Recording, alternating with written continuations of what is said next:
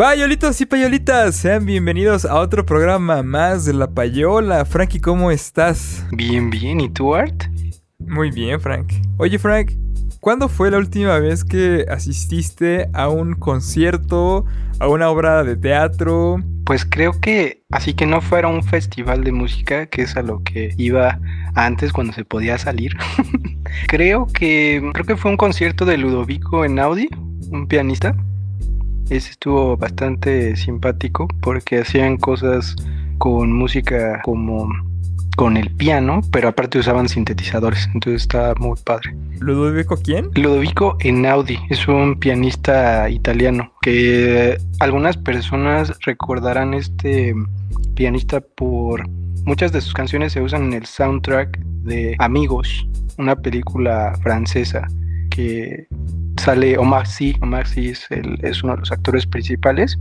Es de un cuate que es parapléjico y tiene un enfermero que es un muchacho de ahí de las en la ciudad de París que pues no es muy bueno, no ha destacado mucho en la vida, pero él le da la oportunidad de que lo cuide y pues le da una experiencia muy padre y él la pasa muy bien porque él lo trata como cualquier persona normal, no lo trata como un parapléjico.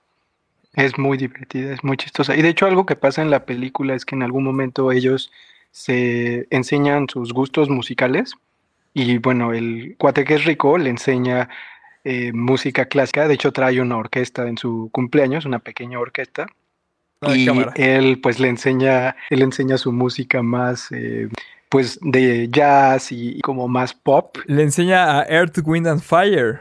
Exactamente, el poderoso Earth, Wind and Fire. grupazo, grupazo. Y pues justo, justo en este tema de la, de la pequeña orquesta, pues, ¿sirve o no el director de la orquesta? No sirve, fin del programa.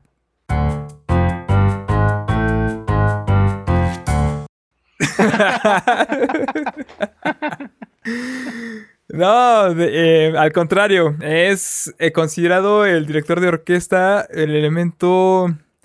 No, no, no me gustaría decir lo más importante porque todos los miembros de la orquesta son importantes. O sea, si falta alguno, ya no es la misma experiencia. O sea, el chiste justo de la orquesta es que estén todos completos, que estén todas las secciones con todos sus instrumentistas tocando en conjunto. Pero el director es una figura muy particular que, mm, vamos a decirlo así, amalgama todo, toda la ejecución de todos los músicos, todos los individuos que están ahí sentados ejecutando su instrumento. Él es el pegamento, digámoslo así, que une a toda la orquesta y que coordina a todos justo para que todas, todas esas ejecuciones se, se, integren en un todo y nosotros, bueno, toda la, la audiencia, el público pueda percibir un único discurso, eh, digámoslo así, bien estructurado. ¿De dónde surge la necesidad del director de orquesta, Me gusta hablar de la música no, no como, ah, es que sí, las orquestas y de esta visión como muy, muy occidental que nosotros tenemos de la música y más de la música de concierto sobre todo. Me gusta más como que pensarlo de una manera como más general, o sea, pensando también en otros tipos de expresiones musicales, no, necesariamente de, europeas. La música es una experiencia en conjunto, o sea, la gente se reúne para tocar instrumentos para hacer música en conjunto. Y si tú te das cuenta, el la figura del director de orquesta está presente en la orquesta, ¿sí? Como tal, o sea, bien definida, pero tú no la encuentras en una banda de jazz, por ejemplo. O sea, no, no encuentras a una persona con una batuta dirigiendo a los de jazz. Vamos a ver por qué pasa esto, pero la primera, la primera situación es porque en la orquesta son muchísimos músicos. Son 74 personas ahí en, ese conjunto, mientras que en un cuarteto de jazz son precisamente cuatro. Entonces, claro. cuando la gente se reúne a, a, tocar instrumentos musicales y todo, siempre tiene que haber una coordinación. Vamos a decirlo así, lo que hace el director de orquesta es coordinar precisamente a todos los eh, músicos. Me gusta el ejemplo de, del cuarteto de jazz, porque aunque no está, eh, no es visible esa figura del director de orquesta, sí está, sí hay, alguno de los elementos asume el rol de director artístico o de director musical. Esto es, puede ser, pues no sé, tal vez el pianista, tal vez, no sé, el violinista, algún instrumentista que tenga así como que, como que marque entradas. Pero en el caso, vamos a, ponerlo así, en el cuarteto de jazz está el baterista, uno de ellos es, es baterista. Y pues digamos que esa, ese, ese instrumento del de la batería va a hacer una de las grandes funciones del director de orquesta, que es precisamente marcar el tempo, marcar el ritmo, la velocidad en que el ritmo se tiene que ejecutar, ¿no? No es lo mismo tocar una balada un poco lenta que a ejecutar una pieza un poco más movidona, más, más rápida, ¿no? Entonces, el baterista, vamos a, a ponerlo así, es una figura que cumple con esta función del director de orquesta, que el director de orquesta justo va a estar marcando con su batuta eh, que es este, esta varita mágica que tienen los, los directores de orquesta con los que, con los que dirigen. es, una, es, la batuta y ellos van marcando precisamente este, con eso. Esa figura de la varita, de la varita de Sauco o de la batuta, mejor más bien dicho, eh, viene por ahí del siglo XVIII, eh, cuando precisamente los organistas, ¿no? algún organista, bueno, esa es la leyenda que yo no me sé, es que algún organista agarró unas partituras, las hizo rollito porque no se coordinaban, ¿no? O sea, justo el tempo, unos estaban más rápidos que otros, entonces sonaba eso, aquello horrible.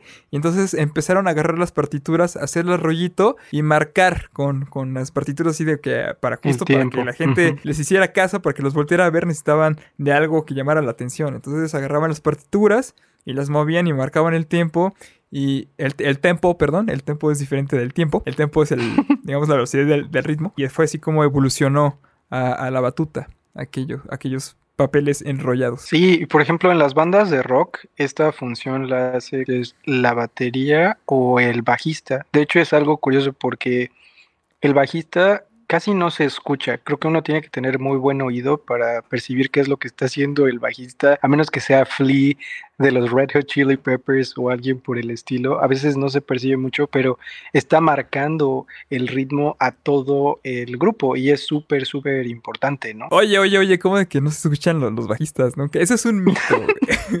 ¿Y sabes de dónde viene ese mito? Precisamente de tus bocinitas de tres pesos que tienes en tu celular, ¿no? sí, sí, sí. A ver, déjenme les cuento un poco esto. Es que precisamente eh, el bajo es un instrumento bastante grave. Entonces el problema eh, con, los audífonos o con las bocinas de celular es que son bocinas demasiado pequeñas que no alcanzan a reproducir esas frecuencias graves que emite el bajo. Por lo tanto, se tiene que comprimir y entonces se tiene que adelgazar el sonido. El chiste del bajo es precisamente escucharlo en vivo escucharlo, eh, pues sí, en conciertos, ¿no? O sea, ahí claro que se va a escuchar, si está bien, bien sonorizado el, concierto, claro que se va a escuchar, porque claro que el bajo también tiene partes importantes en muchas canciones. La gente que escucha salsa no me dejará mentir, la, la gente que le gusta bailar, sobre todo salsa, el bajo va marcando eh, el compás de, la salsa, igual de las cumbias también, de, de, las cumbias, o sea, todo lo que sea bailable. Y el bajo va marcando y eso muchas veces es lo que hace moverse a la gente, es lo que a la gente le, empieza a llamar la atención. Inclusive en una sala de conciertos, en, un salón de baile, el bajo cumple una función todavía más allá, porque estas frecuencias graves no solo son, son percibidas por los oídos, sino también son percibidas por, la, por las tripas, ¿no? O sea, por la panza Claro, claro. Que, o sea, frecuencias muy graves te pueden llegar a, ocasionar ahí ciertas vibraciones en el abdomen. Se siente, tal vez no se escuche, pero, pero se siente. Sí, en los conciertos, luego en los festivales, si uno está muy cerca de las bocinas, uno siente el golpe en el pecho las, de los sonidos más graves. Además, otra cosa, mm, lo que tienen las frecuencias graves es que son frecuencias, digamos así, con eh, justo eh, son largas, son frecuencias largas. Entonces, entre más alejado estés tú de la fuente emisora de esas frecuencias, o sea, del amplificador precisamente, más las vas a escuchar, más las vas a percibir. Al contrario de las frecuencias agudas que las tienes que eh, percibir más, más cercano al amplificador o a la fuente de sonora que lo está produciendo. Pero bueno, el bajista, como bien dices, el bajista y el baterista son la base de una, de una banda de rock y que llevan el tempo, que son instrumentos rítmicos que, que, hacen que el, lo demás, los demás instrumentos como los teclados, las guitarras, la voz, sepan ubicarse en donde de la canción están. Y eso lo hace más bien en una orquesta el director de la orquesta. Oye, Art, ¿y cómo se entrena un director de orquesta? Bueno, pues un director de orquesta, o sea, tienes que, tiene que manejar pues mucha teoría musical. O sea, tiene que saber cómo funciona la música desde dentro. Tiene obviamente que saber ejecutar algún instrumento. Preferentemente eh, muchos directores de orquesta dominan el piano porque el piano tiene una cualidad, aparte de que es un poquito más sencillo de aprender a tocar al principio, porque tú aprietas la tecla y ya suena el sonido, no, necesitas más esfuerzo como por ejemplo los instrumentos de, aliento como un saxofón, por ejemplo un clarinete que necesitas un poco más de destreza física, exacto, y de pulmón. Sí. Em, pero el piano tiene además todas las notas que podríamos eh, encontrar en repartidas en toda la orquesta. O sea, tiene graves muy graves como por los, contrabajos, por ejemplo, y agudos muy agudos como la flauta piccolo, por ejemplo. ¿no? Entonces, el, piano, digámoslo así, es un poco como el rey de los instrumentos porque tiene un registro bastante amplio, es un registro completo, y, pero eso, eso no, no significa que forzosamente tengan que, saber solo el piano y ya. Hay muchos directores que también tocan eh, violín, ¿no? Tocan, tocan el violín. Eh, André Rieu, André Rieu es un, es un ejemplo claro de esto. Él, es un, un, director de orquesta muy famoso porque sabe, sabe su mercado y sabe cómo consentir al público y las producciones que se avientan. Ahí en YouTube hay muchos conciertos de este señor. Viste a su orquesta así como si fuera como de Luis XV, así como todo así, grandes, grandes vestidos, grandes trajes y hace coreografías y, bailan y un montón de cosas así con iluminación y, buena producción audiovisual. Ahí el, el director de orquesta pues tiene que saber pues también justo cómo funciona la orquesta. Esto es una materia que se conoce como orquestación. Y la orquestación no es, otra cosa que saber cada uno de los instrumentos que integran una orquesta, cómo funcionan, cuáles son sus, características tímbricas, cuáles son sus limitantes y cómo funcionan, cómo tienen que ser utilizados correctamente. Y, obviamente pues también tiene que saber ahí un poco y ese es el, entrenamiento del director eh, más especializado, que es cómo saber comunicar a la orquesta qué interpretación tienen que ejecutar, ¿no? O sea, cómo lo tienen que hacer, o sea, todo eso. Es una cuestión ahí, pues, de muchos alemanes, muchos movimientos físicos de brazos, de manos, de gestos. Eh, del uso de la, de la, batuta, todo eso es, también, digamos, la, especialidad, ¿no? De, de, alguien que estudia para director de orquesta. Claro, y el trabajo del director de orquesta es pues hacer todos los arreglos y hacer todos los ensayos y preparar a todos los a todos todos los elementos de la orquesta pues para poder hacer una buena interpretación el día del show, ¿no? Entonces, no es no es nada más en el momento donde ya escuchamos la ejecución final, sino que hay muchísimo trabajo antes de eso. Hay muchas cosas que tenemos que seguir hablando del director de orquesta, pero ¿qué te parece si justo ahora hacemos una pequeña pausa y continuamos?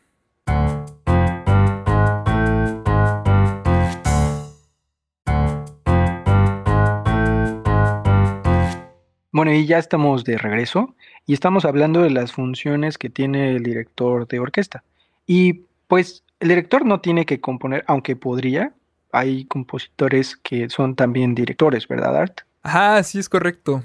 Eh, sí, justo hay muchos compositores que también son directores, pero no forzosamente todos los directores tienen que ser compositores. El trabajo principal del director de orquesta es interpretar la partitura que alguien más escribió.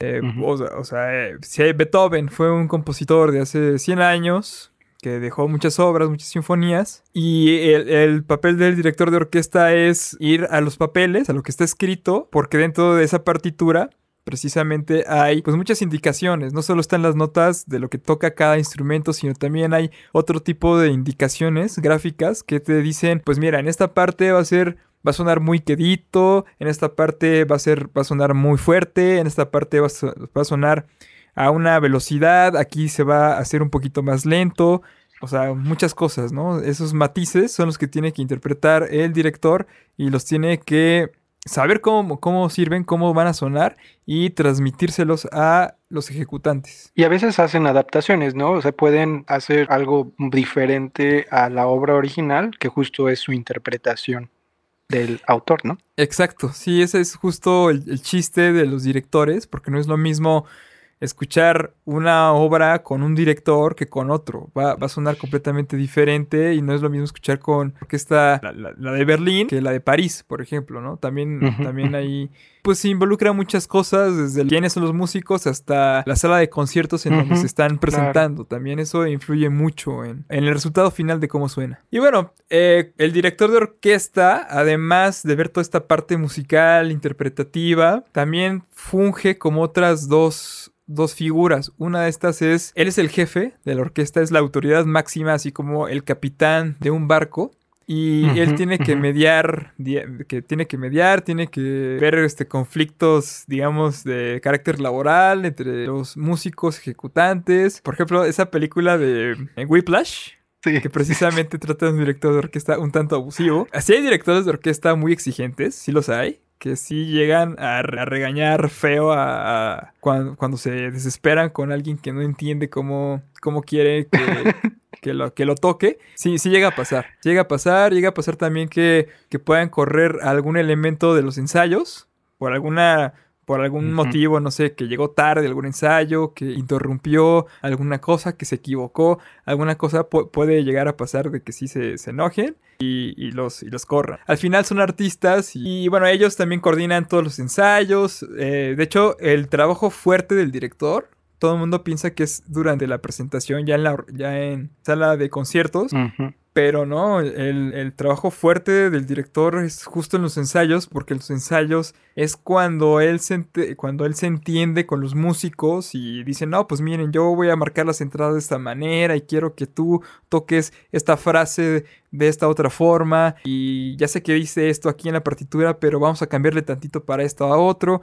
Muchas cosas que se tienen que coordinar meses antes de la, de la puesta en escena. Entonces, sí es un trabajo bastante padre es, es, o sea, uno piensa que no, está, no están haciendo nada, que nada están moviéndose ahí enfrente, pero la verdad es que están haciendo muchísimas cosas. También porque justo la misma chamba de interpretar partituras se necesita muchísima preparación. O sea, estoy hablando de que así como nosotros leemos el periódico, ellos leen partituras. O sea, cómo tienes en la cabeza cómo tiene que sonar cada una de las partes de todas las secciones de los instrumentos, lo que toca las violas, los violines, los chelos, las flautas, eh, las trompetas, los cornos, todos esos. Todo al mismo tiempo. Hay una anécdota de Plácido Domingo, muchos lo conocen por que es cantante de ópera, pero también es director de orquesta.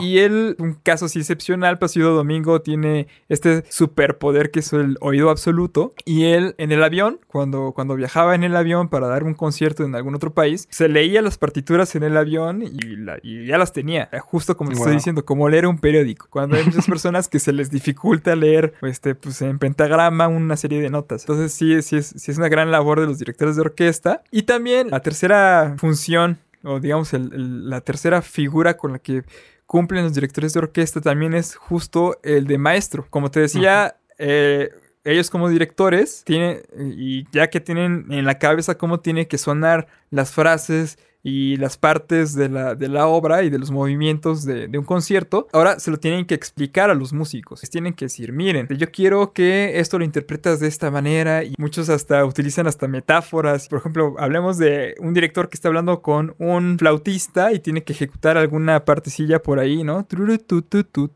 No sé, alguna cosa así.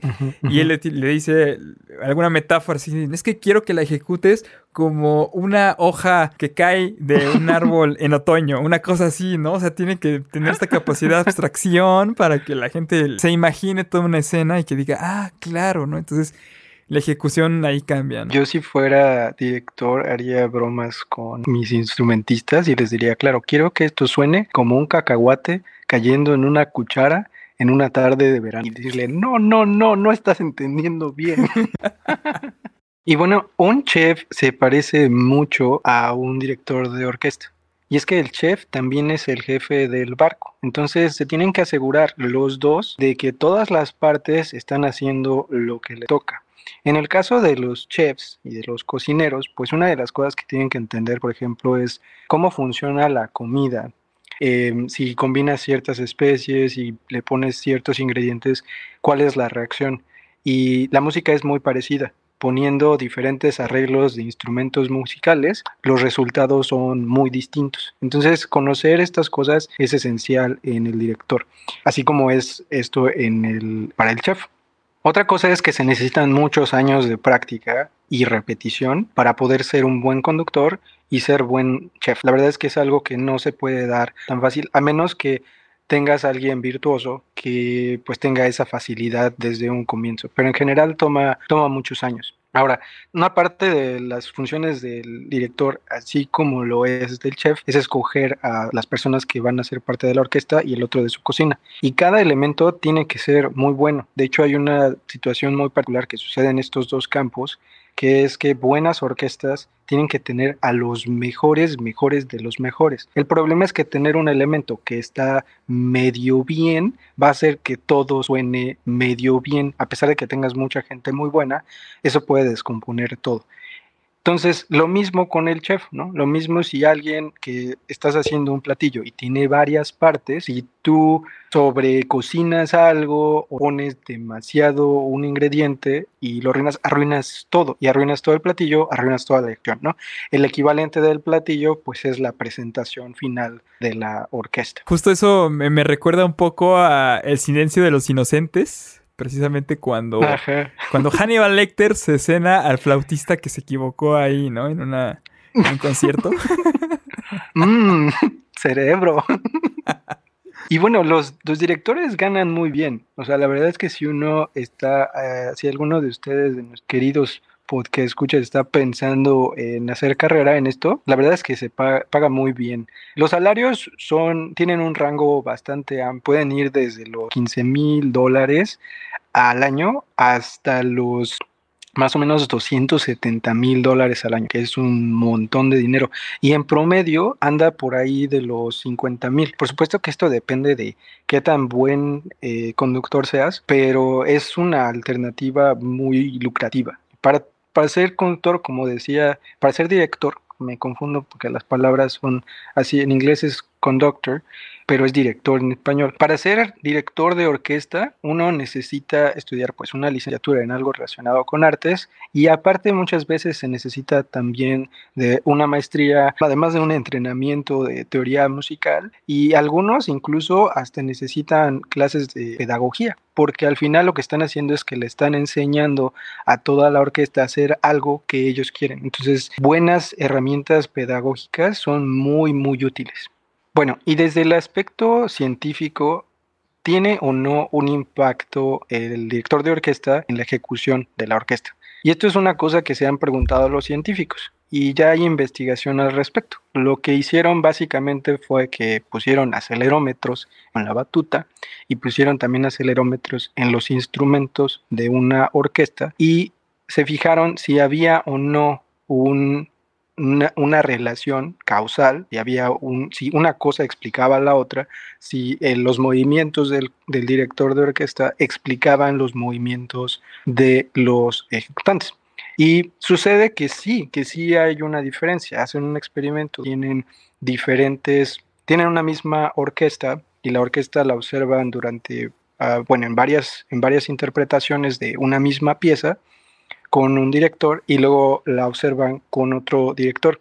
Y sí, sí hay mucha diferencia, sí hay mucha diferencia, a pesar de que estén tocando lo mismo y que el director simplemente les esté dando instrucciones de dónde entrar y cuál es el, tiempo que tienen que seguir. Hay otra cosa que, también hay que, hay que mencionar, es que, como les comentaba, este cuento de la, de la batuta, es que el director como referente visual es bastante útil para, para los músicos porque aunque estén en una sala de conciertos que está pensada acústicamente para esta acción en la que todo se escucha, muchos músicos pues no van a, no van a alcanzar a escuchar lo que está tocando el primer violín que está enfrente. Si tú eres, eh, no sé, un, trombón, una, una, una, trompeta que está atrás y que aparte a, un lado tiene las tubas y que pues, no, no, lo, no, lo va, no lo va a dejar escuchar, que que el violín que está enfrente está marcando la entrada donde aquel entra. Entonces sí necesitan, a lo mejor no se escuchan todos completos unos con otros los músicos, pero siempre tienen esa referencia visual que es el director y que les está marcando todas las entradas. Y bueno, justo en esta necesidad de tener un director que pueda coordinar a toda la orquesta, se creó de hecho un robot. Es un robot que la hace de director. Esto salió en un festival de robótica y de hecho dirigió una, una orquesta donde estaba Andrea Bocelli y el robot dirigió esta orquesta y es muy simpático. El robot llamado Yumi es un robot diseñado por una compañía suiza que se llama ABB y es bastante simpático porque tiene unos movimientos que no parecen nada robóticos. La verdad, no tiene un cuerpo como de una persona, nada más son dos brazos, pero tiene unos movimientos muy suaves. Y justo la idea, pues, es ser una referencia para la orquesta. Entonces, lo que mencionan, de hecho, los instrumentistas es que es muy útil y dicen, esto hace mucho sentido si no puede venir el director porque tenemos otra instancia que nos puede marcar tiempo muy bien y lo hace perfecto. La verdad es que lo hace perfecto y de hecho lo aplaudieron mucho. Por supuesto que el robot no puede reemplazar lo que hace el director porque todo lo que estamos contando que se hace previo al concierto, pues no lo puede sustituir. Yo me enteré de que habían robots que hacían de directores por una serie que está en Amazon eh, Video que se llama Mozart in the Jungle. Y ahí hay un capítulo donde presentan a un director de orquesta robótico y es muy simpático porque sale Gael García Bernal, un actor mexicano que es muy simpático. Y es muy chistoso porque tiene una discusión como hasta filosófica con el robot y como, ay, es que eres mejor que yo y no sé, es muy simpático, muy divertido. La verdad es que a mí no me gustó nada que cancelaran esta serie pero tiene cuatro temporadas y las cuatro temporadas son muy divertidas. Y la verdad es que creo que está muy apegada a lo que es, te explican pues todo el trabajo que viene con no solamente del director, sino de todos los elementos y todo el estrés al que están sometidos y todos los viajes que tienen que hacer y toda la práctica que tienen que hacer. ¿Y qué discusión filosófica le planteo ahí al robot? La que le plantea Visión, a Visión Blanco, la, del barco. ¿Qué pasa si le reemplazas una parte, sigue siendo el barco, no? Y si le reemplazas otra, sigue siendo el barco. Y si lo reemplazas todo, sigue siendo el barco. Pues tiene una discusión simpática, eh, la que Gael, Gael García Bernal que de hecho lo que hace está inspirado, basado en Gustavo Dudamel, que es director de orquesta de la, de la Filarmónica de Los Ángeles. Y quien, por cierto, tiene un meme excepcional ahí con la quinta sinfonía de Beethoven. sí, sí, sí, sí. Y lo que hablan es un poco de cómo se podría sustituir al director y pues él está triste porque el robot hizo un magnífico trabajo. A pesar de que él lo plantean como un virtuoso, el robot hace muy buen trabajo y entonces como, ¿y yo para qué estoy aquí? Y pues eso fue todo, payolitos y payolitas. Esperemos que hayan despejado su duda, su duda existencial de para qué rayos sirve el director de una orquesta. Si tienen más dudas como esta, no duden en hacérnoslas llegar a través de Facebook y a, y a, través de Instagram. Nos encuentran en todos lados como La Payola Podcast. Dense una vuelta, denos todos sus likes y todos sus corazoncitos, por favor. Y nos veremos en la próxima edición de La Payola Podcast. Hasta pronto.